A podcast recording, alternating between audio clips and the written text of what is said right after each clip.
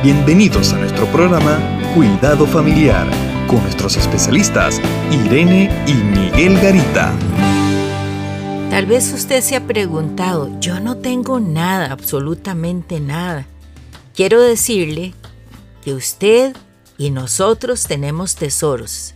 Tenemos tesoros buenos y tenemos tesoros malos.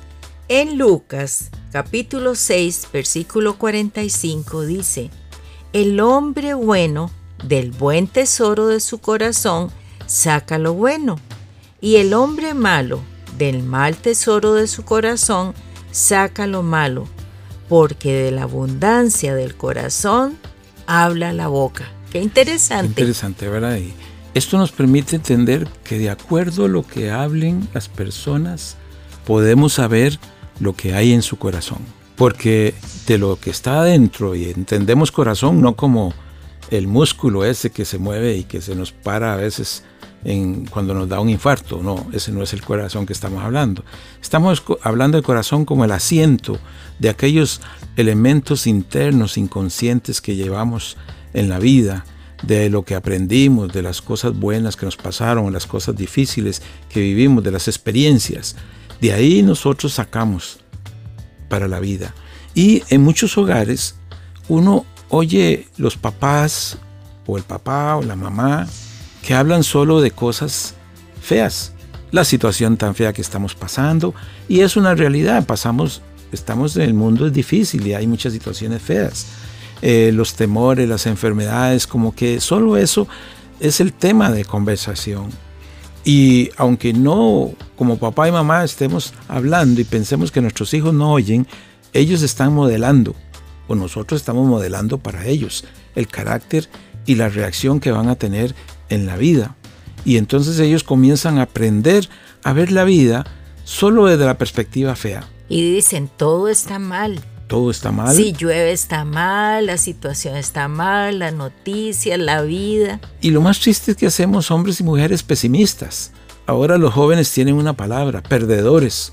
Porque cuando usted lleva palabras feas, pensamientos difíciles, del no puedo, de que todo está mal, comienza usted a andar y vivir como una persona perdedora. Y eso afecta todas las áreas de su vida. O sea, estoy abriendo más el cofre de las cosas de no buenas. Las cosas malas que tenemos.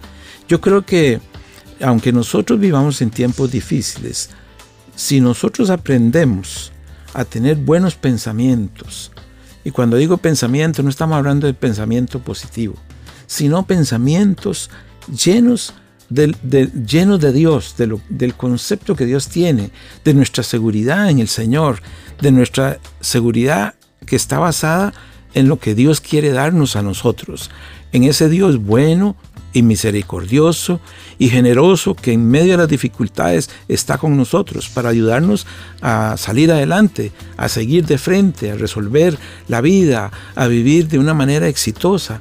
Ese es el pensamiento que yo le estoy planteando. Es decir, Señor, a pesar que tal vez tengo un hijo en problemas, mala situación económica, eh, Señor, tengo la confianza de que tú tienes todo bajo control. Y, y, lo lindo de ese aspecto es que también, si no aprendemos a enfrentar las dificultades, no aprendemos a disfrutar de los momentos buenos que Dios tiene para nosotros.